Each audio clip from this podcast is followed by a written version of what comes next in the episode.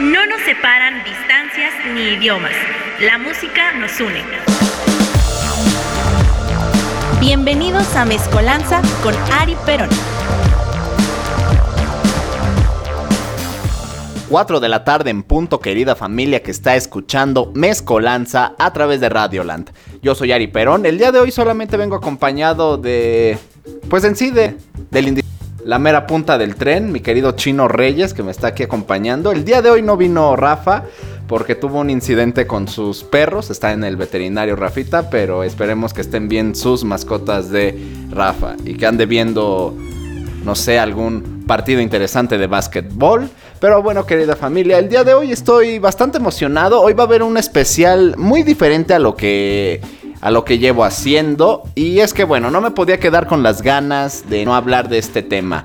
Y es que el programa del día de hoy está dedicado al suicidio, el cual es un tema Puede ser que en algunas partes del mundo un poco más tabú que en otras, pero al final es un tema bastante interesante, es muy muy interesante este tema.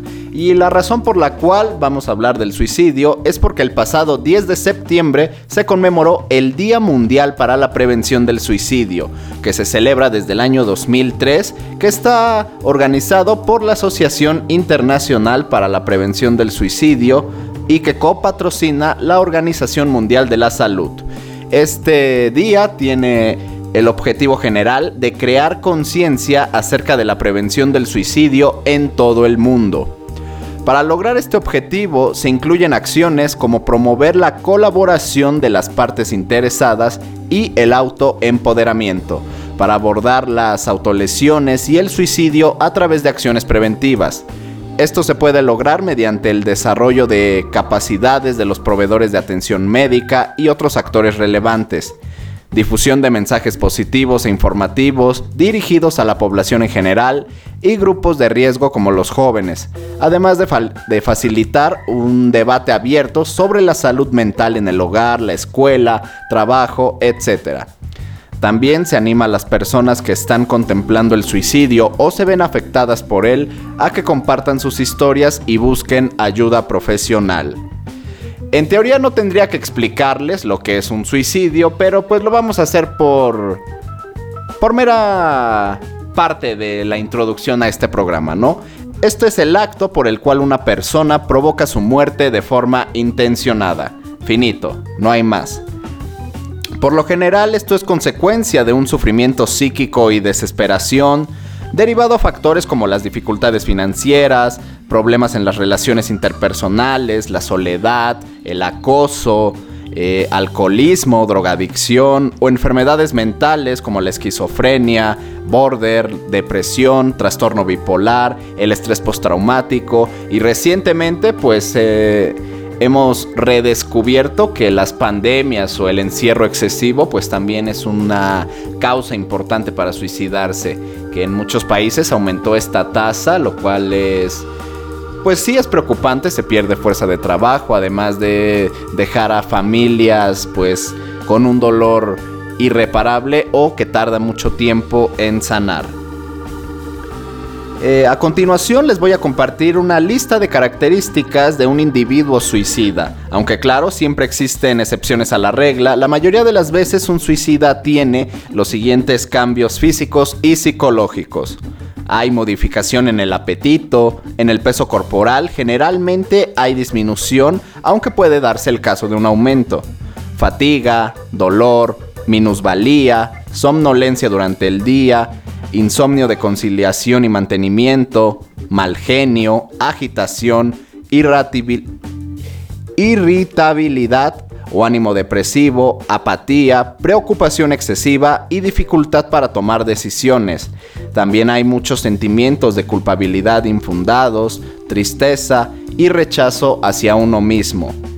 El indicador conocido más importante y factor de riesgo individual es el antecedente de un intento de suicidio no consumado. Esto, bueno, es bastante obvio que una persona que se quiere quitar la vida pero no lo logra por cualquier motivo, sin lugar a dudas, pues refuerza este comportamiento, estas tendencias a terminar con su vida. Así que hay que estar atentos Y pues no olvidarnos, ¿no? Que una persona que lo intenta y no lo logra, más tarde que temprano va a culminar su, su cometido. Este tema es bastante amplio y con muchos cambios que se siguen dando hasta nuestros días, pero podemos partir del hecho y afirmación común que la muerte es algo íntimo, es algo muy personal y en el caso del suicidio debería ser igual. Es triste o fortuito en algunos casos que mencionaremos más adelante, pero las formas de quitarse la vida, por ejemplo, van desde ahorcarse, eh, envenenarse con pesticidas, productos de limpieza, drogas y alcohol o medicamentos, eh, gases, manipulación de armas de fuego o de objetos punzocortantes, incendios, saltos, etc. Y retomando este último ejemplo de los saltos, eh, ¿por qué hacer público algo tan íntimo, tan personal como la muerte? el caso de personas que saltan desde la azotea de un edificio, desde una ventana y obviamente se estrellan contra el piso y pues una persona va caminando, va a entrar al edificio a trabajar y de repente solo sientes que está salpicado de sangre, pues es desagradable, es traumático, pero mi querido chino, ¿tú, ¿tú piensas que, que el suicidio debería de ser algo íntimo o a qué atribuyes este tipo de causas? Los que se lanzan al metro, etcétera, etcétera. Eh, supongo que... No sé, eh, supongo que debe ser íntimo el sentido de no afectar a los demás, pero vaya, el suicidio afecta a los demás indirectamente. No es que mates a alguien, pero sí genera, genera más que nada extrañanza. El por qué lo hizo, el estaba bien, yo lo vi bien. Son como los comentarios de la gente cercana a la gente que se suicida hace, un día lo vi, eh, estoy platicando con él, o sea, y son acciones que de repente se toman sin aviso, son de un instante. Muy repentinas. Ajá, y la gente tal vez no termina de, entenderlo y comparte el sufrimiento de una manera diferente con respecto a la muerte de, de esa persona.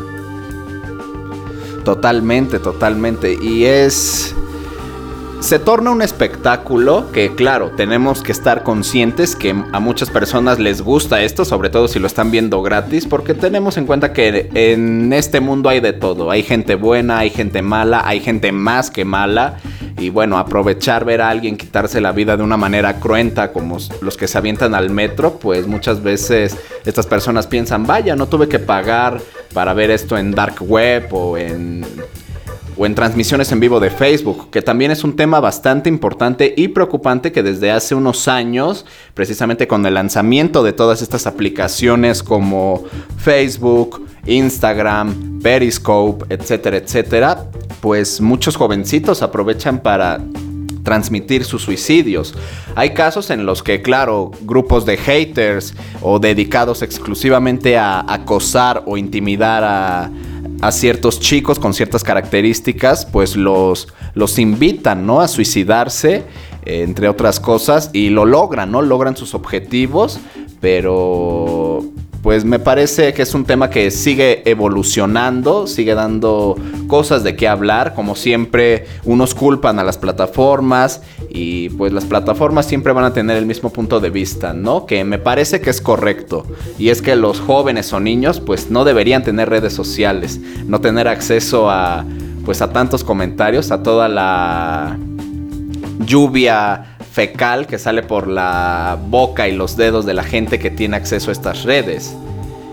Pero bueno, esto es mi opinión. Ustedes tendrán su opinión respecto a este tema, cómo va evolucionando, cómo se va volviendo una, un espectáculo. Hay, ha habido casos de transmisiones en Facebook. Recuerdo ahorita brevemente el caso de un chico sueco o suizo que precisamente por culpa de estos grupos de haters eh, se acabó ahorcando.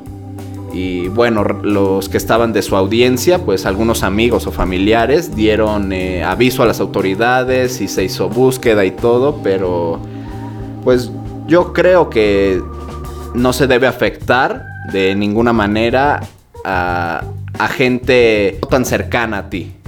No sé qué piense mi querido chino, pero yo creo que se debe de afectar en la, en la menor medida de lo posible a varias personas. Sin más que decir. Y bueno, ustedes, eh, como siempre, se pueden ir sumando a este programa a través del Instagram Live en Radioland MX, a través de la página de Instagram o también en la aplicación Listen to My Radio, que es totalmente gratuita, gratis, así que bájenla y pueden escuchar todos los programas en vivo. Por mientras, vamos a escuchar la primera canción de este programa. Esto es Septiembre de los Enemigos. Estás en Mezcolanza a través de Radioland.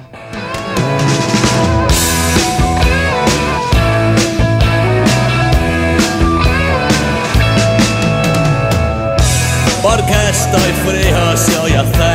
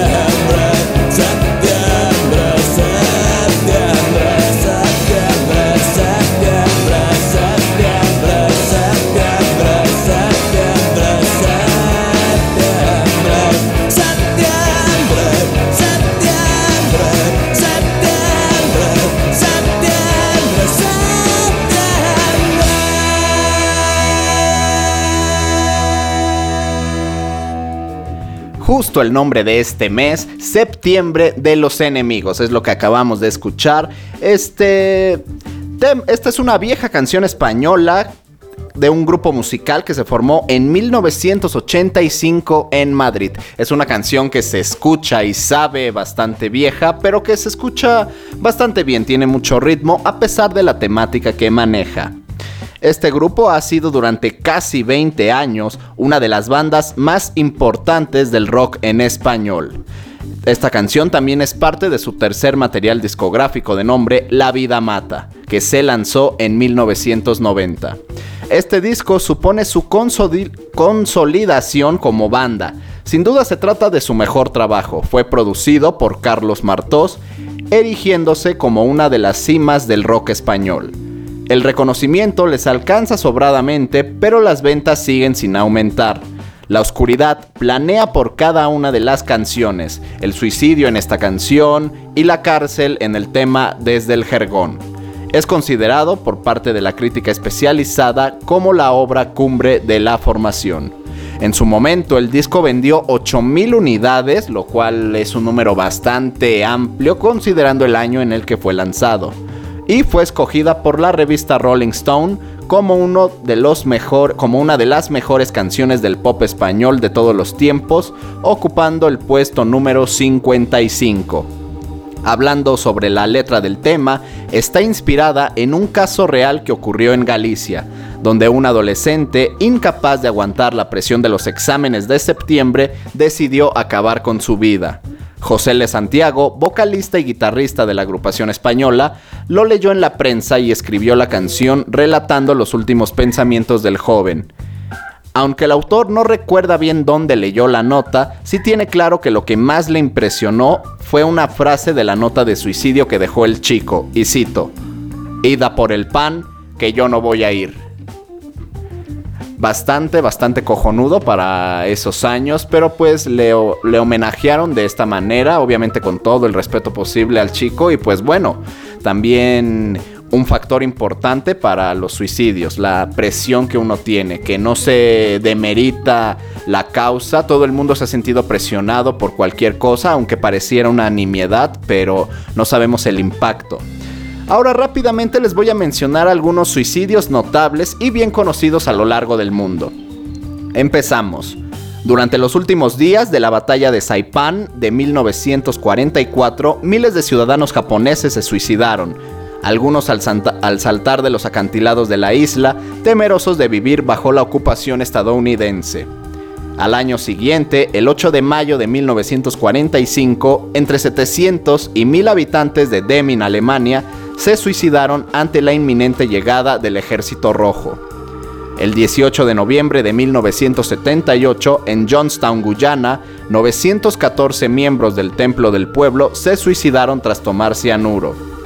Uno de los casos más famosos es el del tunecino Tariq Tajib Mohamed Bouazizi, joven vendedor ambulante que se inmoló el 17 de diciembre del 2010 en protesta por la confiscación de su puesto de frutas y la humillación que dijo haber recibido de los oficiales municipales cuando fue a presentar una queja por este hecho. Inmolarse, para los que no sepan, es terminar con la vida rociándote algún, algún líquido inflamable y prendiéndote fuego públicamente. Finalizamos con el suicidio de la actriz británica Angela Margaret Scular, quien había trabajado en películas como Casino Royale, Al Servicio Secreto de Su Majestad, etc. Ella sufría depresión y anorexia nerviosa. En 1992 intentó suicidarse cortándose las muñecas con un cuchillo. En el 2009 se reveló que sufría de cáncer colon rectal, aunque después de tiempo se le declaró libre de este. Pero terminó con su vida el 11 de abril del 2011 luego de ingerir casi completa una botella de ácido destapador de cañerías, causando que sus órganos internos y piel casi se deshicieran. El dictamen forense reveló además que era alcohólica y al momento de suicidarse estaba siendo medicada contra el trastorno bipolar. Y bueno, rápidamente pasamos a la segunda canción de este programa, bastante rápido. Esto es de los viejos Pastilla y se llama Colores. Y lo estás escuchando aquí en Mezcolanza a través de Radioland.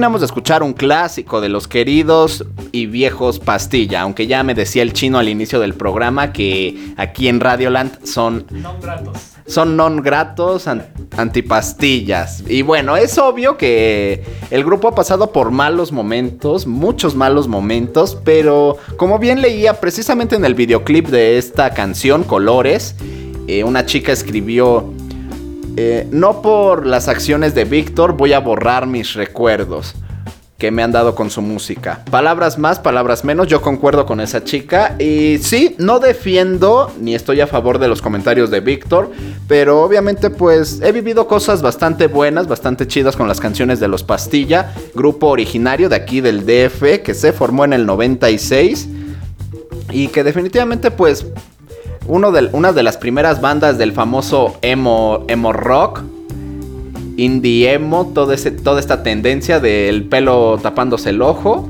Pero está raro, ¿no? Porque para mí Indiemo era Termo, Finde, Ujú. Inside, eh, Mazapán, tres, cuatro y medio, cu- cuatro y medio, cuatro y medio. Cuatro y medio, ajá. Allison. Allison. Pero yo no tenía en consideración a Pastilla dentro de ese... dentro de ese rango. Círculo, ajá. Porque eran más rock, son más rock que todos ellos, Ajá. estamos de acuerdo. Sí. Quizá podía, quizás sí convivieron con los pasti con los pastilla, con Termo y todo y quizá los Homer's Will, Sad Breakfast antes de que Ah, sí. naciera Kill Aniston. Pero bueno, el punto es que de todas estas camadas de emo, de cuando éramos chavos emos, pues los pastilla tienen un lugar importante. Aunque bueno, desafortunadamente el grupo en teoría ya no existe, pero no sabemos. Eh, pues se agradece todo lo que han hecho por nosotros.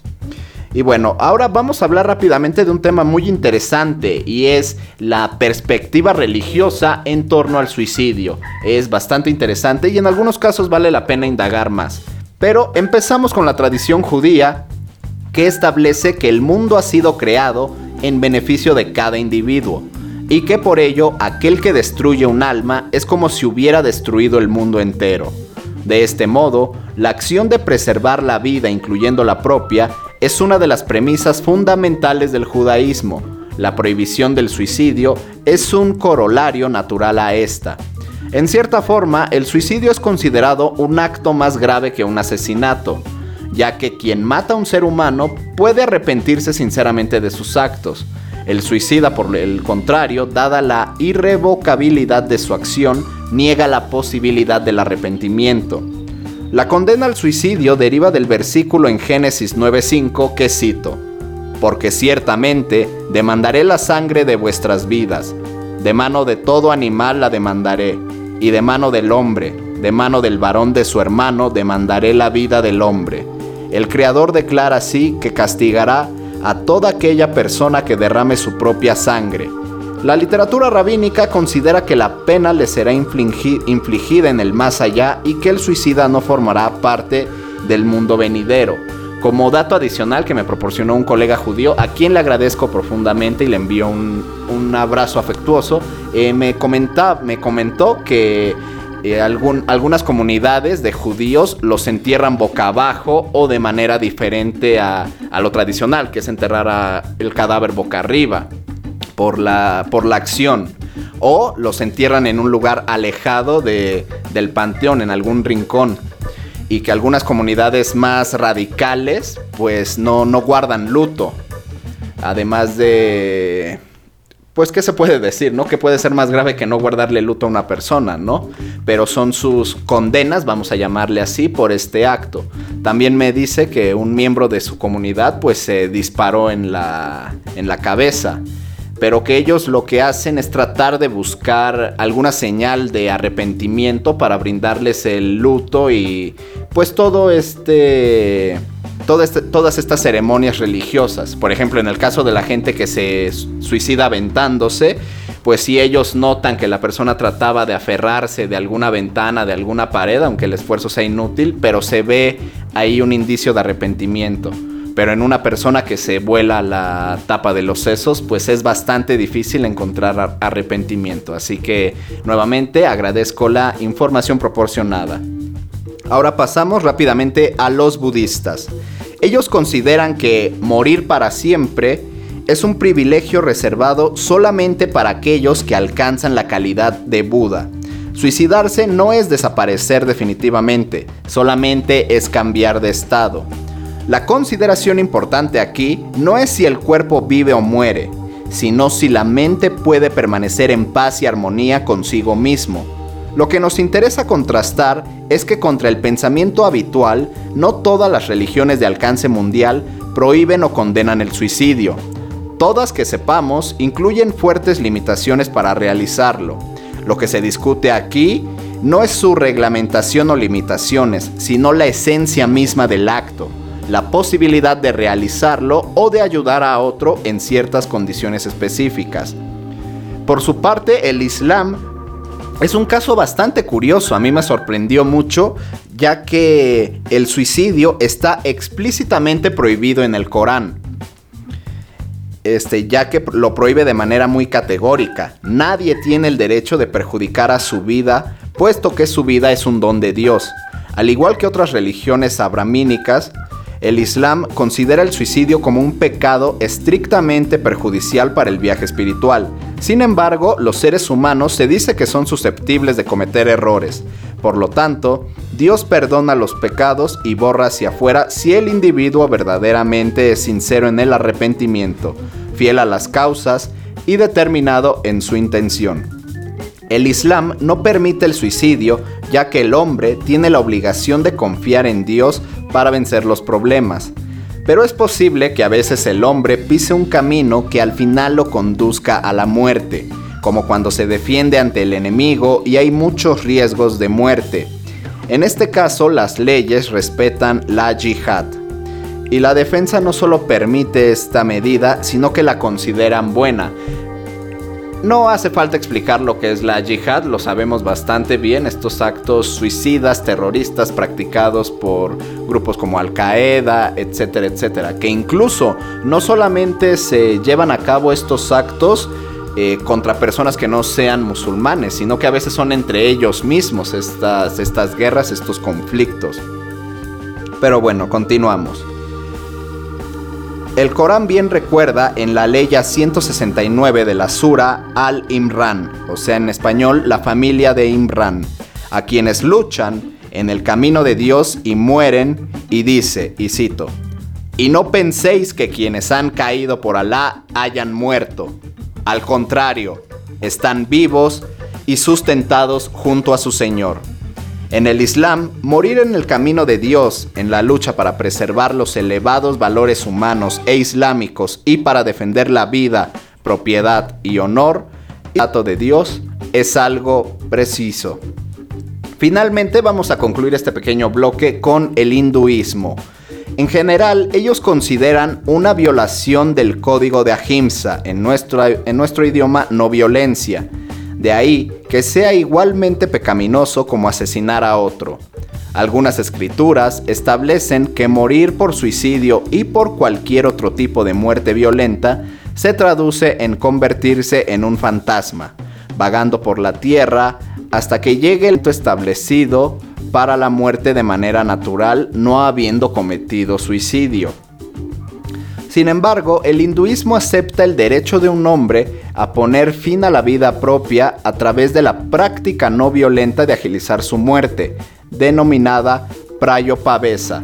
Esto es básicamente la, la muerte por ayuno, por inanición, una muerte que, sin ser yo hinduista, la considero pacífica, no, mm, no es dolorosa, de, de, modo que, a diferencia de cortarte el cuello o ahorcarte, pues realmente es una decisión. Una decisión no ingerir alimentos, morir así, de manera que ver el cadáver, en el dado caso que los hinduistas vean a sus muertos, pues no veas una expresión de dolor o no te cause incomodidad, que es algo que le sucede a muchas personas. Así que bueno, es bastante interesante este método. Pero está estrictamente limitado a las personas que no tienen ningún deseo o ambición en su vida y que se encuentran ya sin responsabilidades en la misma. En pocas palabras, podemos decir que este método está reservado para los ancianos o para personas que pueden tener una enfermedad terminal, pero en sí, dada la descripción para llevar a cabo este método, se puede decir que está reservado para ancianos que ya cumplieron sus metas, que no tienen más responsabilidades, criaron a sus hijos, etcétera, etcétera.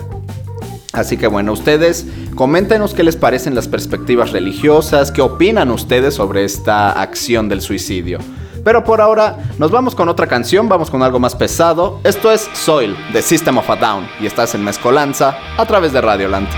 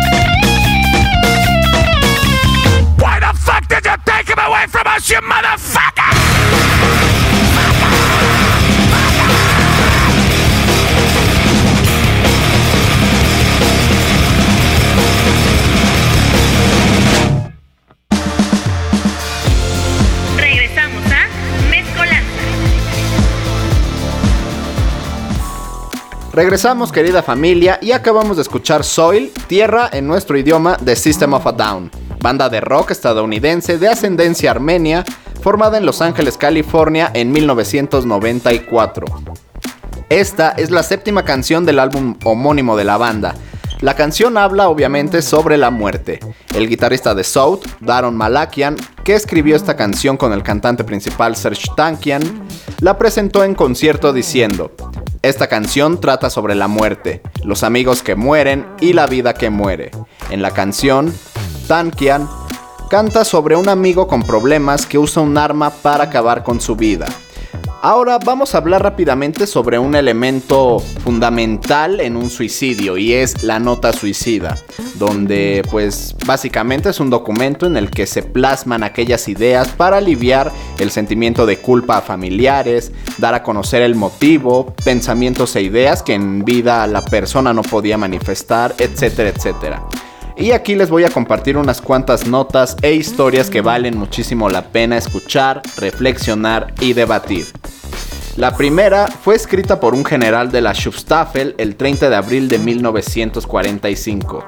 Recordemos que la Schutzstaffel fue una organización militar, policíaca y demás al servicio de Hitler. Se desconoce el nombre de este general, pero aún así no deja de ser un gran testimonio.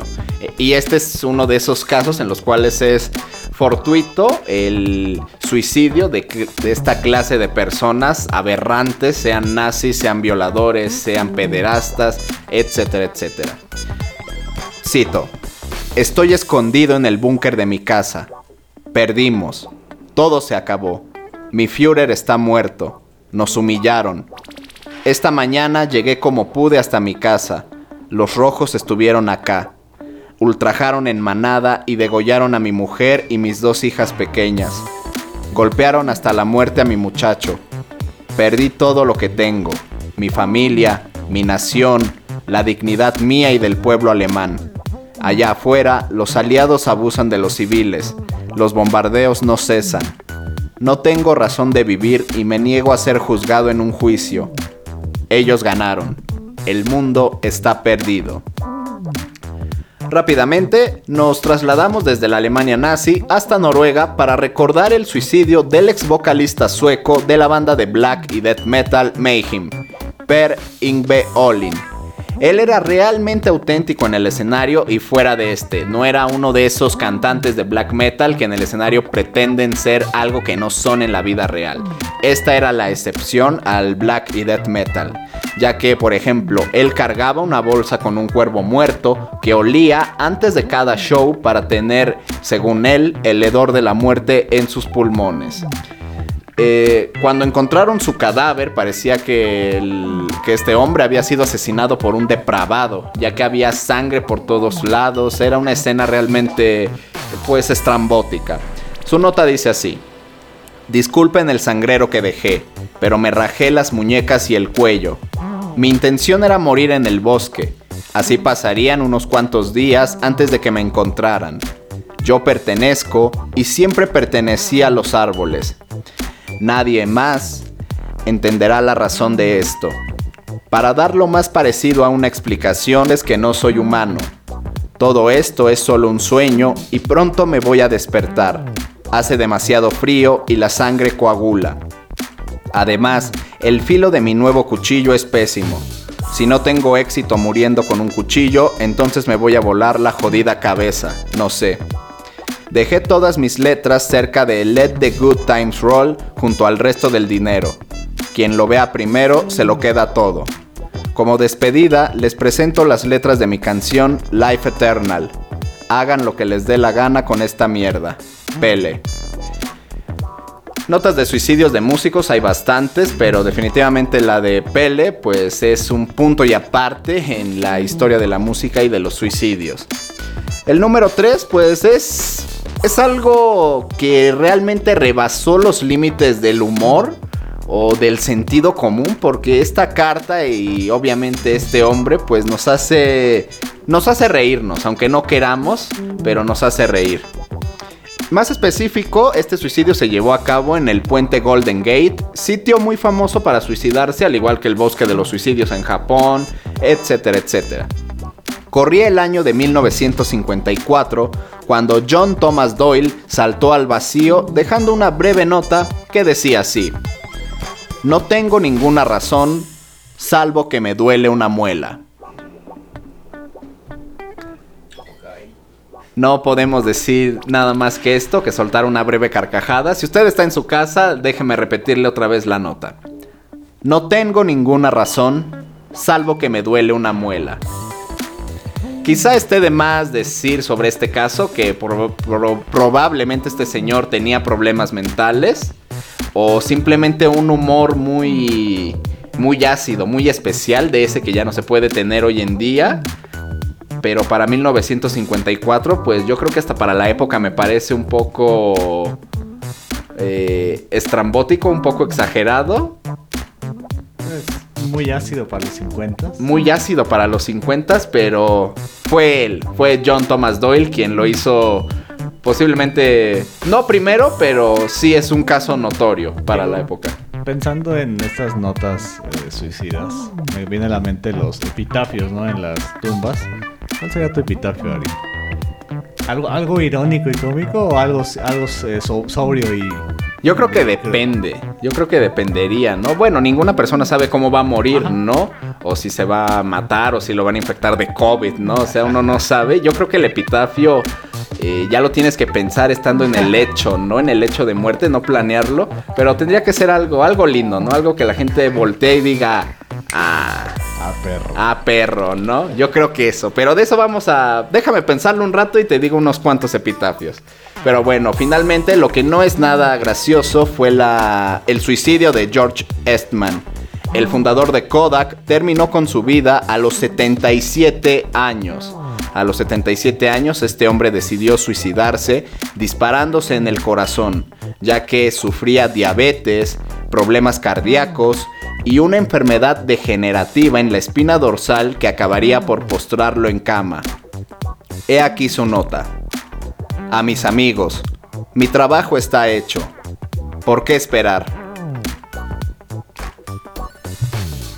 Definitivamente no nos equivocamos al afirmar que el suicidio es un acto que requiere una gran convicción. Más allá de tener mucho valor, se necesita convicción para, para ya no querer vivir. Eh, independientemente de las perspectivas que tengamos sobre este acto, eh, estas personas y muchísimas más que lo siguen haciendo, pues ojalá no se hayan equivocado Ojalá simplemente hayan tenido esa convicción, no querer vivir por los motivos que sean. Y pues bueno, si está en la medida de lo posible usted encontrar alguna persona que, que se va a suicidar, pues no sé, intente intervenir, intente ayudarlo. Tal vez esa persona realmente no esté tan convencida y pueda tener una segunda oportunidad. Por ahora nos vamos a escuchar una canción más lenta, la, penúltima canción de este programa. Esto es de Hosgy Hosaki Laniston y es La Muerta. Y lo estás escuchando aquí en Mezcolanza.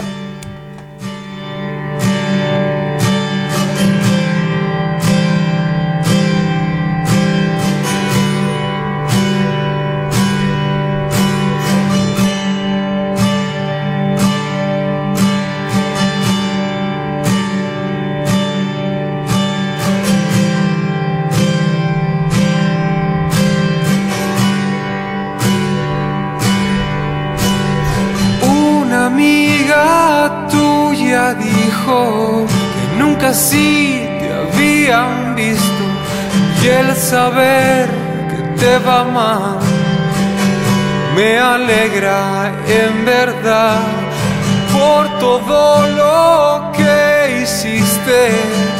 Y también lo que deshiciste. Fue ridículo pensar el querer regresar. Ese tiempo estuve ciego. Por lo tanto todos rieron, pues no que mi lugar en tus brazos no iba a estar.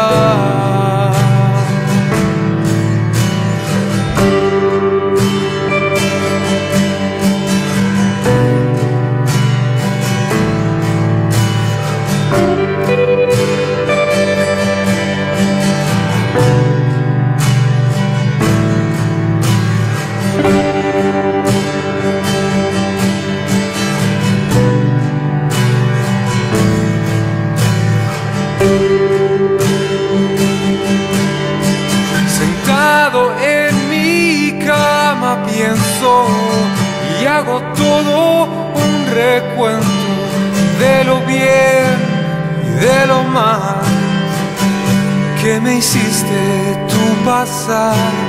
Simplemente te agradezco por darle fin a todo esto.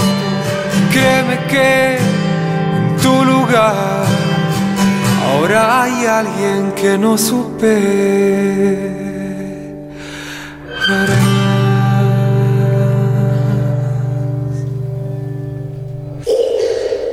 Y justamente termina la canción y empieza a llover, mi querido chino. ¿Qué, qué podemos hacer? Esto es una... Un aviso del destino, ¿no? Es el efecto Kill Aniston. Es el efecto Kill Aniston, ¿no? Hasta, hasta llueve para que tengas el fondo completo de la depresión. El fondo completo depresivo. Y esta canción, bueno, es, es muy difícil para mí seleccionar una canción tan. tan suicida. Yo creo que esta es la más suicida de Kill Aniston. Es muy difícil. Está, por ejemplo, también eh, su nombre se deletrea traición, que me parece desde el título ya sabes que te va a romper el corazón. Y bueno, el motivo de meter esta canción es que el amor, este sentimiento efímero, pues nos lleva a hacer todo tipo de cosas. Y es, uno de la, es una de las causas principales para suicidarse, sobre todo en adolescentes. Aunque claro, no hay, no hay edad para estar enamorado, ¿no? Bien se dice. Pero yo creo que la edad de la adolescencia es bastante, bastante explosiva en este caso. Nunca he escuchado de una persona que se suicida escuchando aquí Lanniston. No me sorprendería, pero tampoco me gustaría. No me gustaría que, que tacharan a Hoss de. que lo quisieran cancelar, ¿no? Pero de- definitivamente las letras son muy. ¡Ah! Son como enterrarse un clavo. Es que el disco. ¿Cómo se llama? Buenos días sin café. ¿Se llama el disco? ¿O- No, es. Buenos eh, días sin café. ¿O es consecuencias el disco? Ah, consecuencias, ajá. Sí, ¿verdad? Sí. Es que ese disco te lleva de lo más feliz de una relación hasta lo más culero. Entonces, en la última canción te mueres, o sea, ya. Ya, ¿dónde no hay más. Ya. Y bueno, al menos el disco del que se des- desprende esta canción, La Muerta, que fue Hospitales y Funerales, que se lanzó en el 2013. Híjole, bueno, también ese disco es bastante pesado, bastante... No es gris, es negro, es un disco negro que nos lleva a temas bastante feos, pero bueno, le agradecemos a Jos por hacer nuestra... por demostrarnos, por demostrarnos canción a canción cómo es una relación. Desde lo más lindo, lo más nostálgico, hasta lo más miserable, como en este caso. Y bueno, rápidamente vamos a hablar de... Ya hemos hablado de gente que tiene la convicción de morir, que está convencida. Pero ¿qué ocurre cuando la escena que te encuentras parece un suicidio, pero no tenemos la certeza de que la persona haya querido terminar con su vida? Sí, parece algo confuso, pero precisamente por eso en este bloque les voy a hablar rápidamente de la hipoxifilia y algunos casos notables. Más popularmente conocida como asfixia erótica, esta es una manera de obtener satisfacción sexual obstruyendo las vías respiratorias durante el acto sexual. Puede ser realizada de manera individual, incluso ha sido satirizada en South Park con el personaje de Kenny, si no me equivoco. Eh, busquen ese capítulo, dense una idea. Esa es la, parodia, pero hay, casos, hay muchísimos casos reales de hipoxifilia. Se puede lograr mediante la semiestrangulación o cubriendo la cabeza con bolsas de plástico, látex, cuero, etc. Les presento dos casos solamente. El primero con Albert Decker, quien fue un actor y político estadounidense, quien el 5 de mayo de 1968 fue encontrado muerto en su casa de Hollywood por su prometida Geraldine Saunders. Se encontraba semidesnudo, arrodillado en la bañera, con un lazo fuertemente apretado alrededor del cuello y atado a la barra de la cortina de la ducha. Estaba eh, maniatado, con los ojos vendados, amordazado y con una pelota de goma en la boca y dos agujas hipodérmicas clavadas en un brazo. Además, en su cuerpo había palabras obscenas escritas con pinta labios rojo. Parecía que esto era un caso de homicidio que lo había hecho algún... Eh, se les dice, algún, algún prostituto, vamos a llamarle así, aunque no es el término correcto, pero parecía ser obra de, de alguien más, pero no, finalmente se declaró que él se había hecho todo eso en la búsqueda del placer. Probablemente el caso más famoso de esta práctica sea el fallecimiento del exactor David Carradine, quien la mayoría recuerda en las películas de Kill Bill interpretando a Bill. Este actor de artes marciales fue encontrado muerto el 4 de junio del 2009 en su habitación de hotel en Bangkok, Tailandia. Fue un caso bastante complejo ya que las autoridades tailandesas Dijeron que lo encontraron ahorcado en su closet con un cinturón mientras usaba peluca de mujer y, un y ligueros. Así que pues no pudieron decir que era un suicidio, un suicidio, sino que él lo había buscado. No sabemos realmente si hay alguien que solamente quiera tener esta experiencia para obtener placer sexual o se quieran suicidar así esa interrogante siempre va a estar ahí flotando en el aire, pero pues es bastante curioso las maneras en las que uno obtiene eh, placer sexual. Pero bueno, familia, hemos llegado al final de la música de este programa. Nos vamos a despedir con un clásico. Esto es Jeremy de Pearl Jam. No nos podemos ir de otra manera.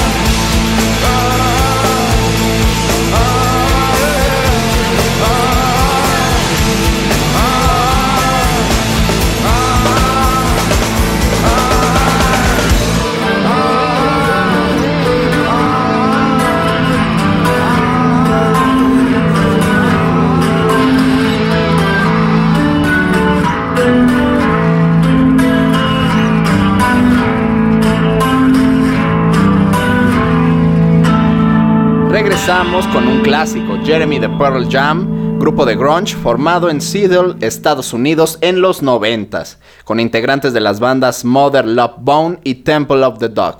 Jeremy es una de las canciones más emblemáticas del grupo y también en la temática del suicidio creo que ocupa un lugar bastante alto. Eh, es muy famoso, obviamente, todo el mundo ha escuchado esta canción que está en el álbum debut del grupo, Ten, y tuvo dos nominaciones al Grammy en el 93, Mejor Canción de Rock y Mejor Interpretación de Hard Rock.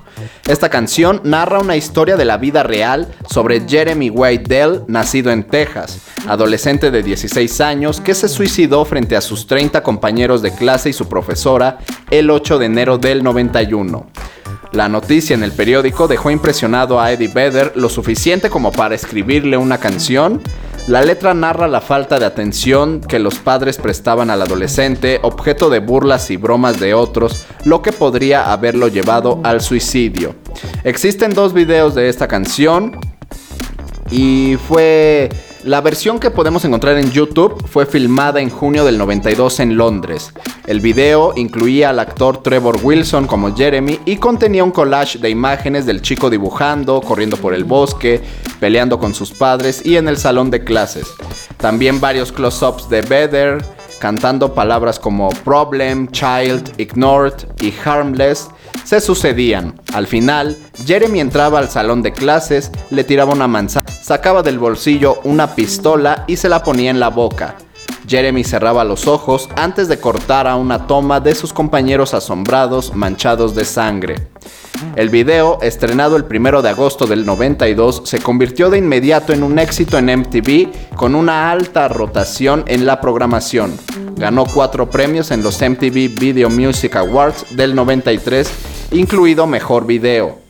Después de la masacre de Columbine, en el 99 el video fue prohibido por un tiempo y desde entonces rara vez aparece en la televisión estadounidense. Y el 4 de junio del año pasado, Pearl Jam publicó en su canal de YouTube la versión sin censura de Jeremy, en conmemoración al Día Nacional de Concientización sobre la Violencia con Armas.